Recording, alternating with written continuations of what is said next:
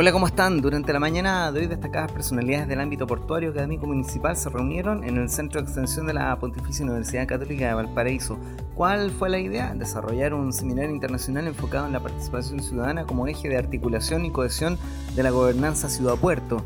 La actividad fue organizada por la Corporación Puerto para Ciudadanos y fue financiada por el Ministerio de Secretaría General de Gobierno.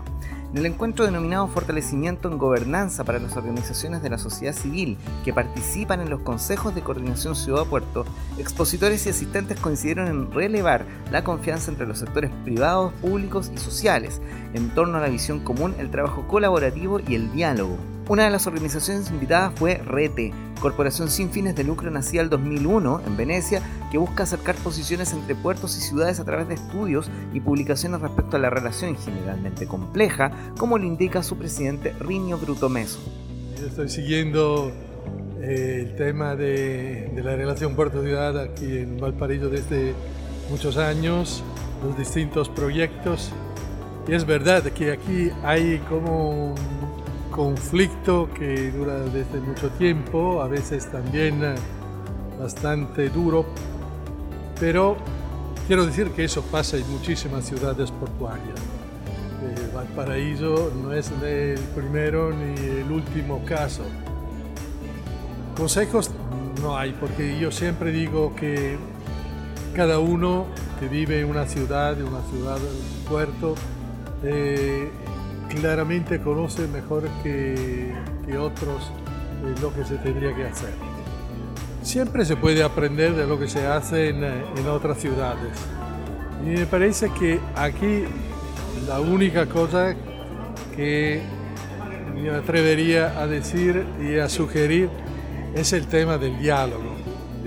No de ponerse de acuerdo porque el acuerdo llega más adelante, pero el diálogo, un diálogo vero. Haciendo énfasis en la convivencia de sistemas con desarrollos territoriales de distinta identidad, la arquitecta y académica de la Universidad de Concepción, Mabel Alarcón, expuso el caso de la metrópolis portuaria del Biobío, describiendo el proceso del proyecto que incluyó etapas como el diagnóstico, diálogo social y planificación estratégica participativa.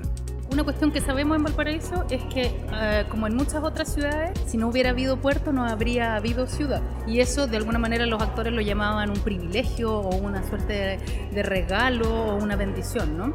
Entonces, cuando uno piensa en este binomio ciudad-puerto, uno no existiría sin el otro y el otro sin el uno. Porque efectivamente, aunque hubiera habido un solo un puerto, en el proceso natural del desarrollo de la humanidad hubiera crecido una ciudad. Desde ese punto de vista, lo que nosotros hemos dicho en, en, investigaciones anteriores es que hay un área de roce, pero no roce entendido como una cuestión negativa, un área de vínculo que nosotros llamamos el umbral puerto-ciudad o en otros casos, eh, en contextos externos, se le ha llamado el waterfront o la interfase. Y lo que nosotros decimos es que en esa área física, que es un área física, social, económica y mental, ahí se esconden secretos que uno los tiene que develar para poder encontrar algunas estrategias de desarrollo futuro. En el caso particular de, Valparaíso ha habido una discusión centrada en algunos terminales, en la apertura de, de áreas para el, el acceso a las personas, por ejemplo, la estrategia de lo que fue en su momento el túnel La Pólvora, que fueron acciones mmm, súper vanguardistas a nivel nacional y quizás nosotros a veces somos muy autocríticos y no relevamos el valor que han tenido esas acciones. Cuando, por ejemplo, yo vengo a Valparaíso desde Concepción y puedo caminar por la costanera y no ver camiones transitando, yo digo, esto es un tremendo valor de Valparaíso que, por ejemplo, Bio, Bio no ha logrado. ¿Por qué? Porque además el territorio lo permitió, permitió hacer un túnel en donde los camiones ingresaran directamente al puerto y eso de alguna manera eliminara esa tensión. Bueno, acciones como esas que Valparaíso ha emprendido a lo largo del tiempo son claves para poder pensar acciones de futuro. Hoy día probablemente el foco está puesto en la gobernanza y esto implica instalar relaciones de paridad o de equidad entre los distintos actores. Si en algún momento la discusión fue solamente la empresa portuaria y el municipio, hoy día no se puede pensar solo así.